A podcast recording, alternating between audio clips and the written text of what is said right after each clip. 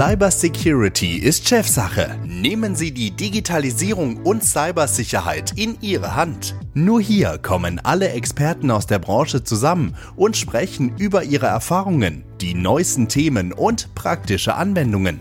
Von und mit dem Experten für Digitalisierung und Cybersecurity Nico Werner.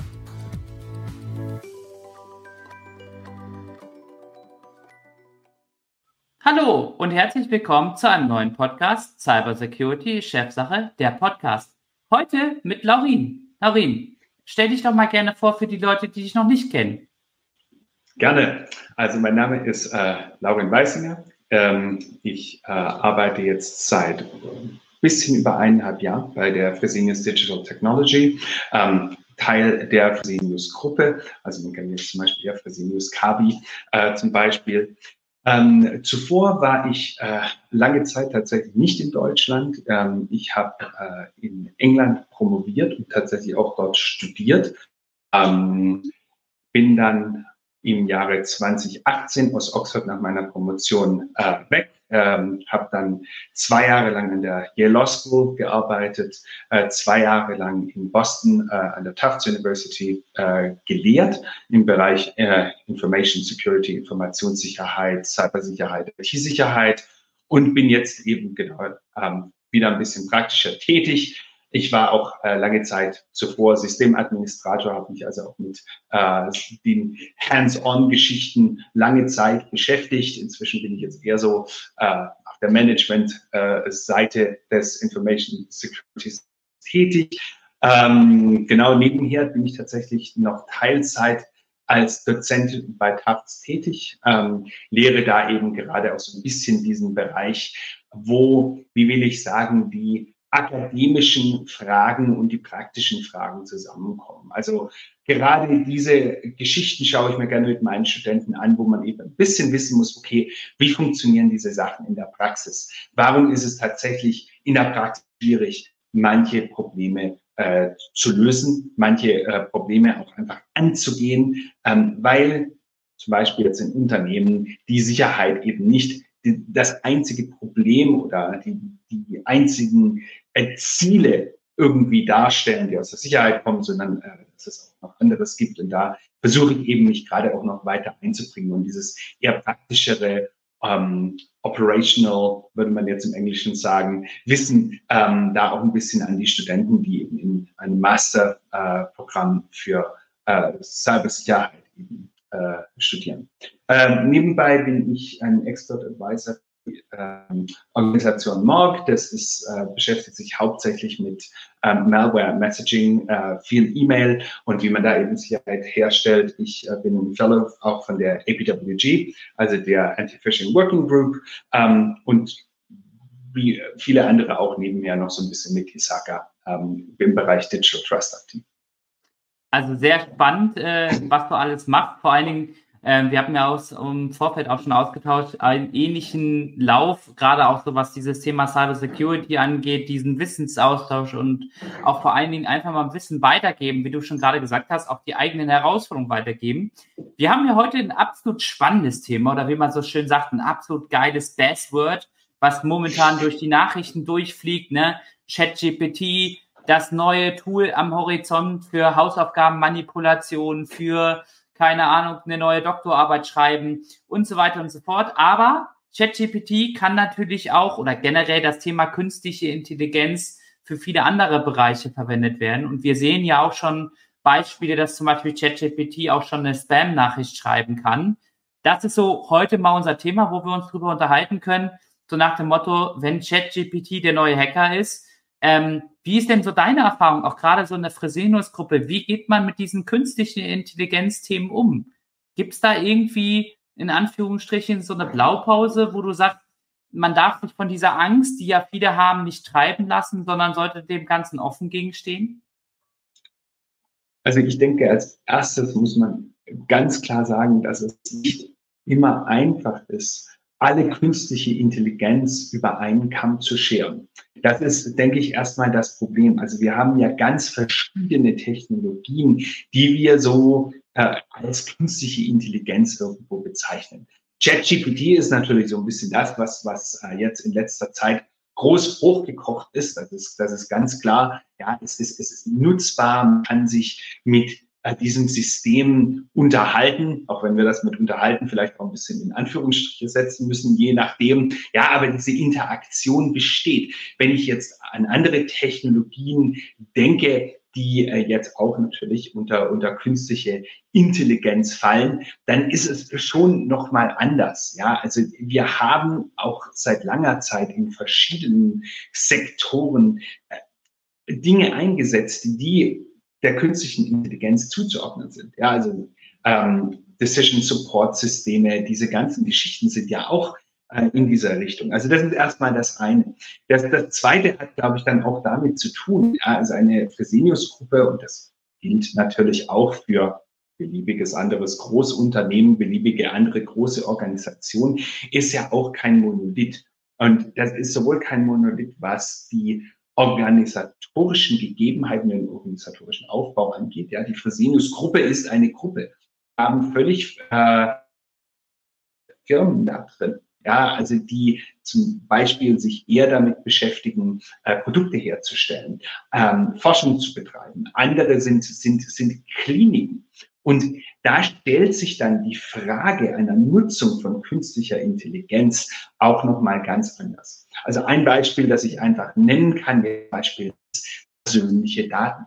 Äh, es ist etwas völlig anderes, wenn ich jetzt hier äh, künstliche Intelligenz einsetze, um zum Beispiel im Bereich der chemischen, ähm, pharmazeutischen Entwicklung ähm, zu arbeiten oder ob ich sage, okay, ich benutze jetzt so ein System, äh, wenn es um persönliche Daten, Falle Fresenius natürlich auch um äh, persönliche Gesundheitsinformationen, die ja sowohl in der EU als auch woanders aus gutem Grund nochmal extra geschützt sind und nochmal unter ein extra ähm, äh, Regime, äh, will ich mal sagen, fallen, wenn es gerade um Datenschutz geht.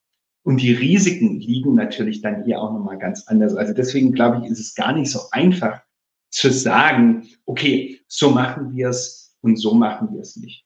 Gleichzeitig, den zweiten Punkt einzugehen, ähm, muss man genau auch von dieser Seite, denke ich, kommen, wenn man sagt, okay, ist das jetzt schlimm oder nicht? Ähm, ist das der Weltuntergang oder ist es in Ordnung? Und das ist für mich wirklich eine, eine Frage, wo wirklich eine Risikobewertung stattfinden muss und wir wirklich überlegen müssen, was passiert hier? Was ist der Kontext? Was kann schiefgehen? Was können wir rauskriegen, wenn es nicht schief geht? Ja, wenn alles gut geht, gibt es ja zum Glück auch.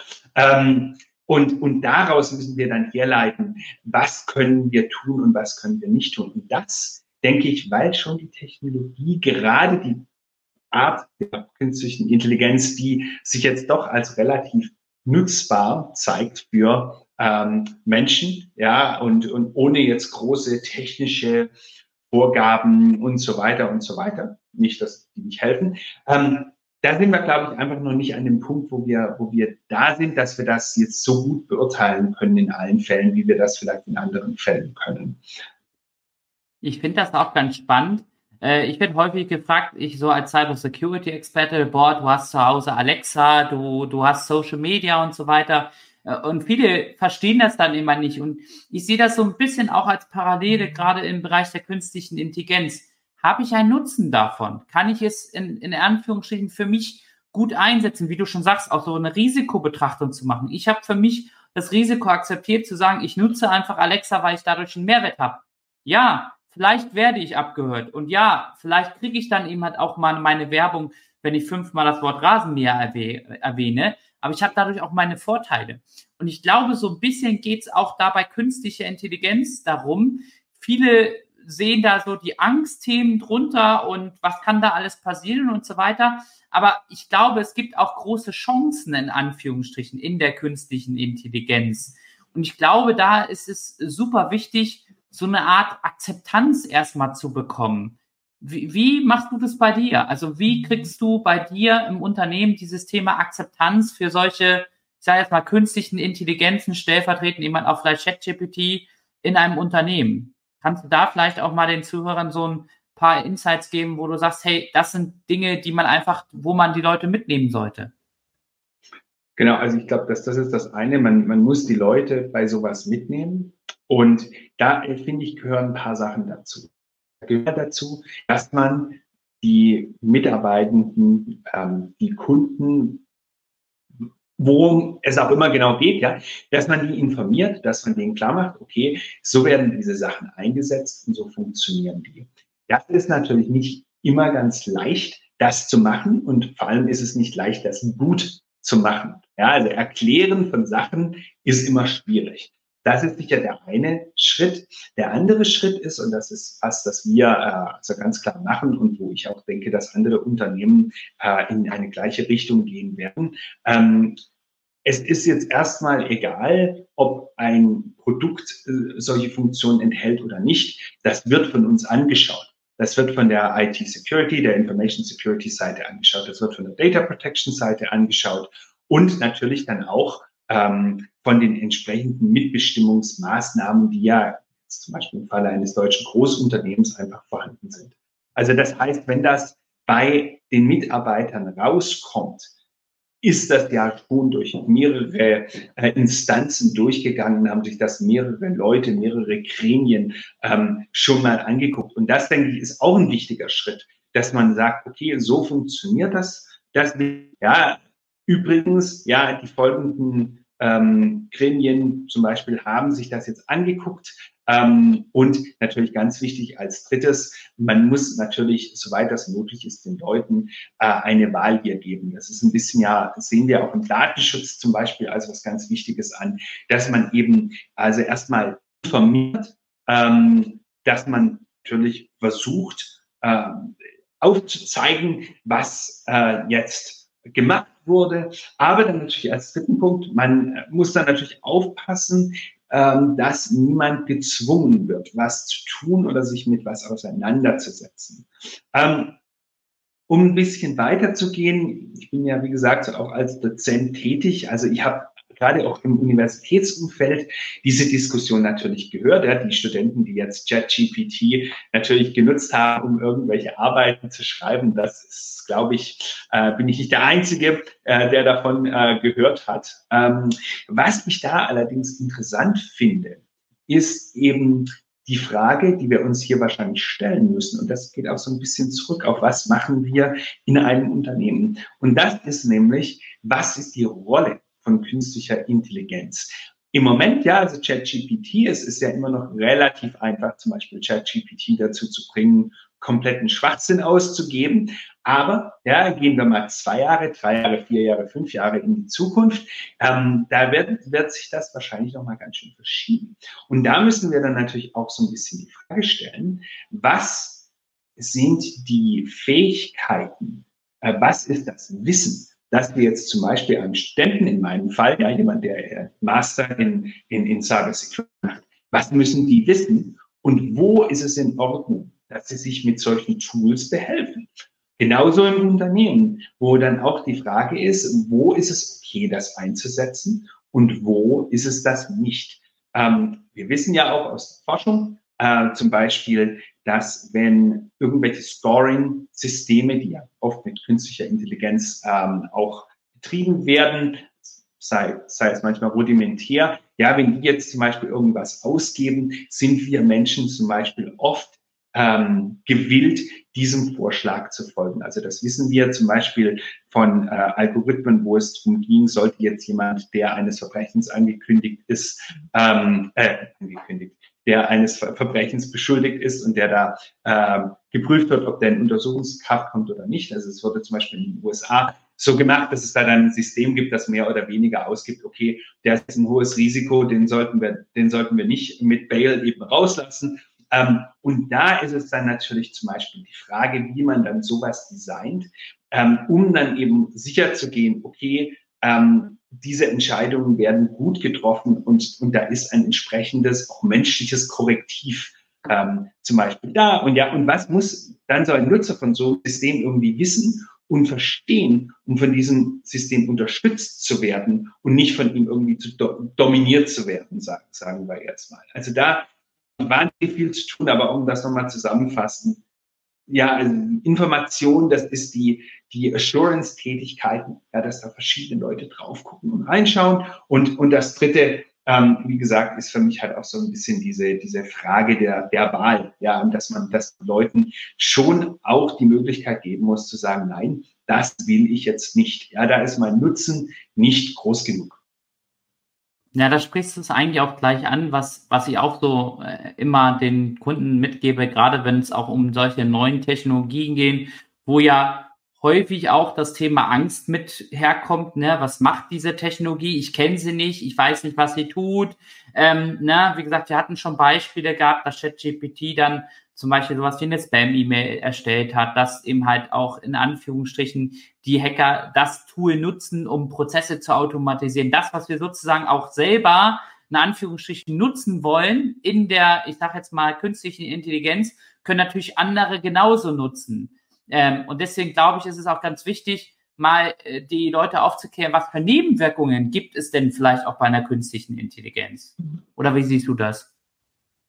Absolut. Und ich meine, das ist ein Teil, der glaube ich, der glaube ich ganz wichtig ist. Also wir versuchen zwar ähm, so ein bisschen hier die Failsafe einzubauen, Kontrollen zu haben, dass ähm, eine künstliche Intelligenz nicht auf eine schlechte Weise, auf eine böse Weise genutzt wird. Aber hier ist natürlich das Problem erstmal, ja, was ist schlecht, was ist böse, ja.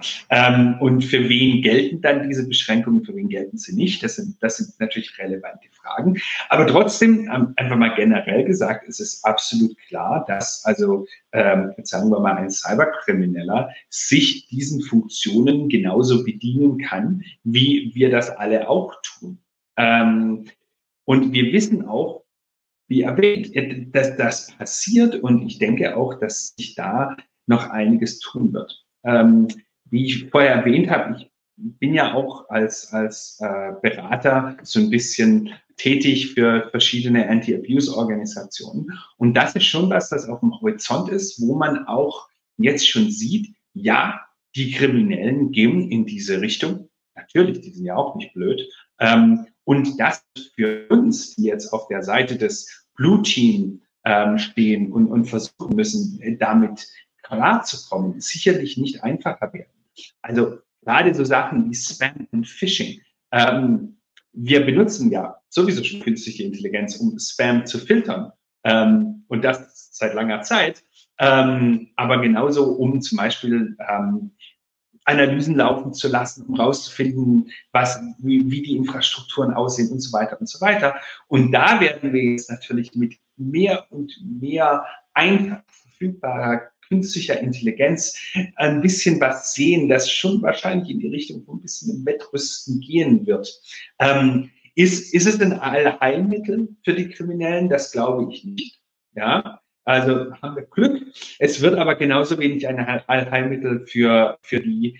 Äh, auf der anderen Seite sei das jetzt eben Polizei, Law Enforcement im, im Generellen oder sei, sei es die ähm, Defense-Seite bei Unternehmen oder auch sonst wo. Also das ähm, wird Teil unserer Welt werden. Das wird Teil des Toolkits werden ähm, auf beiden Seiten und wir werden einfach sehen müssen, wie sich das ähm, entwickelt. Und ich denke, ich glaube auch, was ich dazu noch sagen wollte, ähm, mein Gefühl ist auch so ein bisschen, du kannst auch gerne sagen, äh, wie du das siehst, dass die Leute jetzt gerade auch in diesem Thema so ein bisschen als äh, im Headless Chicken Modus rumlaufen. So nenne ich es mal, ne? Also ich weiß ja, wir, wir Cyber Security Experten, wir nennen das ja mal gerne Headless Chicken, aber ist eigentlich genau das Bild, was ich daraus sehe. Ne? Jeder rennt da in irgendeine Richtung, jeder will irgendwie was machen, aber so richtig Struktur gibt's da einfach auch gar nicht. Absolut. Und ich glaube, also das eine ist auf jeden Fall ja der Headless Chicken Mode, ja, oder wenn wir es auf Deutsch machen wollen, ja, es wird halt alle paar Jahre eine neue Sau durchs Dorf getrieben.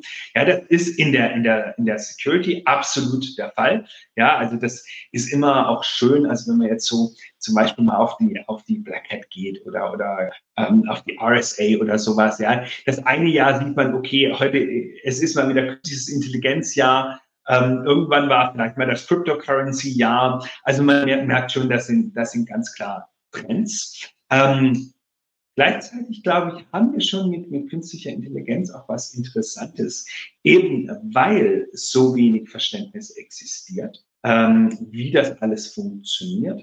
Ähm, und weil, glaube ich, einfach auch die Komplexität dieser Technologie sehr relevant ist. Und wir sprechen ja jetzt nicht nur von technischer Komplexität, sondern wenn wir uns überlegen, wie wird jetzt zum Beispiel künstliche Intelligenz in irgendeinem Unternehmen genutzt. Ja, das können wir davon ausgehen, dass irgendwo eingekauft in den allermeisten Fällen. Ja, das ist dann irgendein Vendor, irgendein Provider, der dann wahrscheinlich das ganze Ding wieder irgendwo in der Cloud hostet oder da sitzt noch eine ganze Supply Chain drunter. Das haben wir jetzt ja natürlich auch schon. Aber jetzt machen wir das eben mit nochmal diesem Fakt, dass wir so ein Komplex sehen, dass dann wir tatsächlich auch alle nicht wirklich hundertprozentig verstehen können, ähm, dann noch obendrauf. Ja, also das glaube ich schon, dass, dass ein Problem ist. Und jetzt gerade, wenn ich jetzt so ein bisschen meinen mein Hut aufziehe, als ich, als ich eben noch in einer juristischen Fakultät halt tätig war. Ich war zwar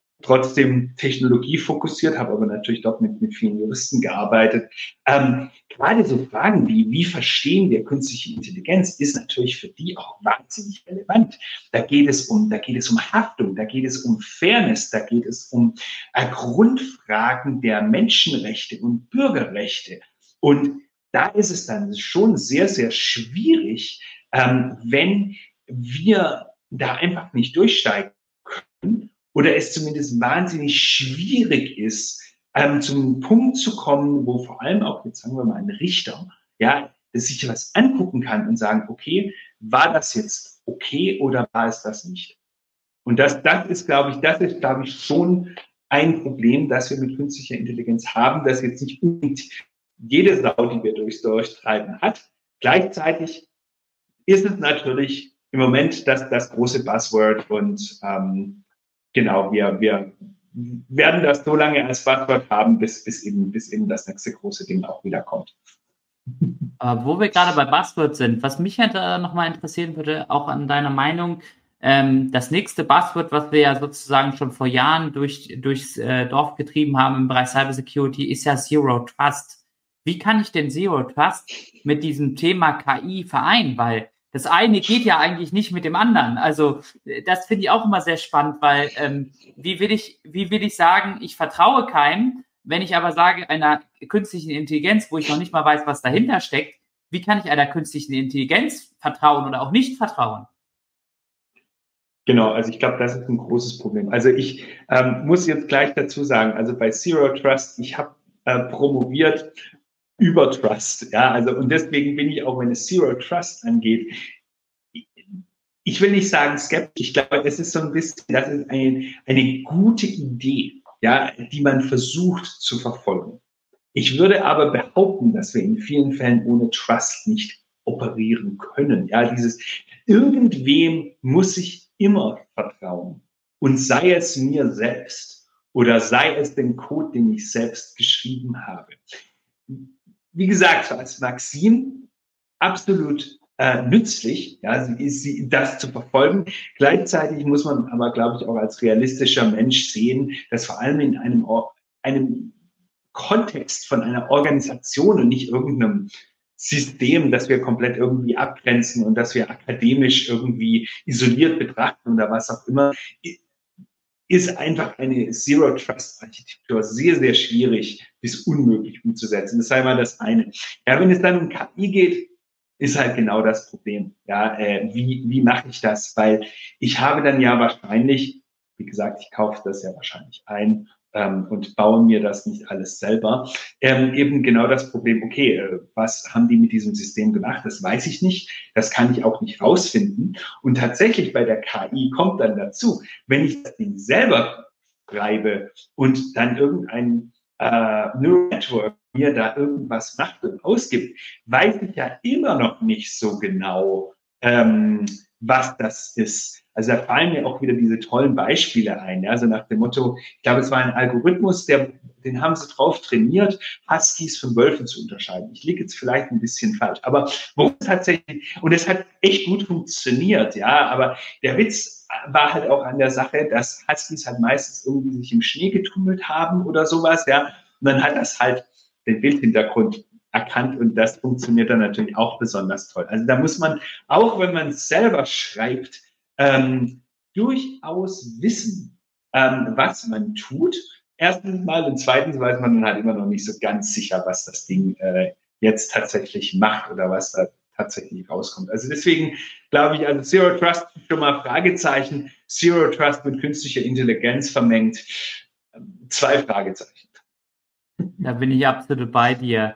Ähm, aber wenn du jetzt mal so ein bisschen auf das schaust, wie es jetzt ausschaut. Also ich muss tatsächlich sagen, diese ganze Bestword-Geschichte, ChatGPT, künstliche Intelligenz, da haben wir schon seit Jahren was gehört. Aber ich glaube, seit diesem Jahr, meinetwegen auch Ende letzten Jahres, ist das so ein gehyptes Thema geworden. Also was da passiert ist, welche Ideen darunter äh, passiert sind. Es sind ja sogar Unternehmen auf ChatGPT-Basis gegründet worden. Ich habe mir auch den Spaß gemacht und habe einen Roman über ChatGPT schreiben lassen und war echt beeindruckend, wie genial das Tool das auch machen kann. Wo siehst du dann in Anführungsstrichen uns in zwei bis fünf Jahren? Auch in Bezug auf Cybersecurity. Also was denkst du, auf was müssen wir uns einstellen als Unternehmen, ähm, in Anführungsstrichen auf der Hackerseite entgegenzubekommen. Vielleicht aber auch, was können wir auf unserer Seite als, wie du schon sagst, als Blue Team den Hacker entgegenstellen? Ja, also ich, ich glaube, dass das Erste, was mir jetzt persönlich auffällt ähm, und, und wie ich das persönlich sehe, ich bin oft beeindruckt von dem, was zum Beispiel ChatGPT oder auch andere Systeme ausgeben können. Gleichzeitig bin ich aber auch immer sehr beeindruckt von dem, wie schnell die auch wieder auf die Nase fliegen. Ähm, und ich glaube, das ist auf jeden Fall ein interessanter Aspekt. Ja, also ähm, ein, eine künstliche Intelligenz ist, ist, ist kein Mensch, ja, die funktioniert anders. Wir wissen auch, ja, dass es gewisse Limitierungen gibt, ja, also zum Beispiel mit ChatGPT ähm, gibt es ja auch dieses interessante Beispiel, wenn man dem ein äh, Logikpuzzle vorsetzt, ähm, mit den typischen Namen und, den, und dem typischen Szenario, das benutzt wird, kann ChatGPT das entsprechend antworten. Und wenn man aber das gleiche Logikpuzzle nimmt, ja, wir ändern die Situation ein bisschen, die Namen, ein bisschen die Logik dahinter hat sich aber nicht geändert, ja, dann funktioniert es nicht mehr, weil das eben damit zu tun hat, wie ChatGPT lernt und wie es funktioniert. Ja, und das ist eben nicht so viel im Bereich Reasoning und Logik, ähm, sondern im Bereich, okay, wir nehmen jetzt einen Korpus von Texten und kreieren äh, daraus, daraus äh, dann eben Netzwerke und so weiter und so weiter und können die dann rekombinieren. Das ist, das ist halt was anderes. Ist die Technologie absolut beeindruckend? Ja, ähm, müssen wir uns im Klaren sein, was sie nicht kann, aufgrund dessen, was sie ist? Auch ja.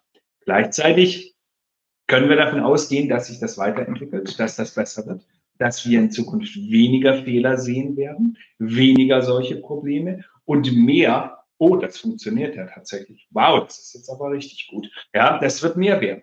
Und ich glaube, hier ist einfach auch das, das Risiko ähm, einfach auch da, sei das jetzt von der ähm, Angriffsseite her, sei das von der Defense-Seite her. Ähm, wir werden da sicherlich ein, ein Hochrüsten sehen. Ähm, da bin ich mir ziemlich sicher. Wir werden aber, glaube ich, auch lernen, wo es nicht funktioniert. Sei das auf der einen, sei das auf der anderen Seite. Und da müssen wir eben hoffen, dass ähm, wir dann auf der Blue Team Seite in der Lage sind, eben diese mh, hm, Schwächen auszunutzen, ja, und, und nicht unsere Schwächen ausgenutzt werden. Ähm, gleichzeitig, klar, wird, wird sich unsere Rolle ändern. Das habe ich auch schon gerade mit, mit, mit meinen Studenten auch ähm, angesprochen. Wir müssen wirklich überlegen, was müssen wir den Leuten mitgeben, sei das im Studium, sei das in der äh, professionellen Entwicklung, sei das im internen Training. Unsere Arbeit wird sich, glaube ich, definitiv ähm, verändern, sei das in der Sicherheit, das außerhalb.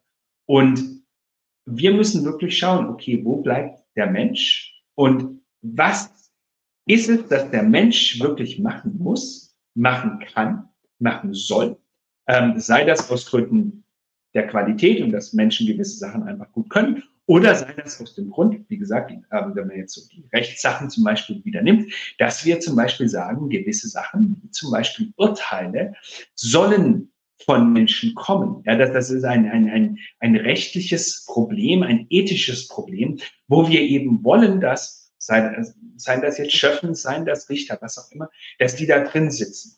Äh, aber für uns wird es definitiv in der Cybersicherheit, glaube ich, sehr spannend bleiben.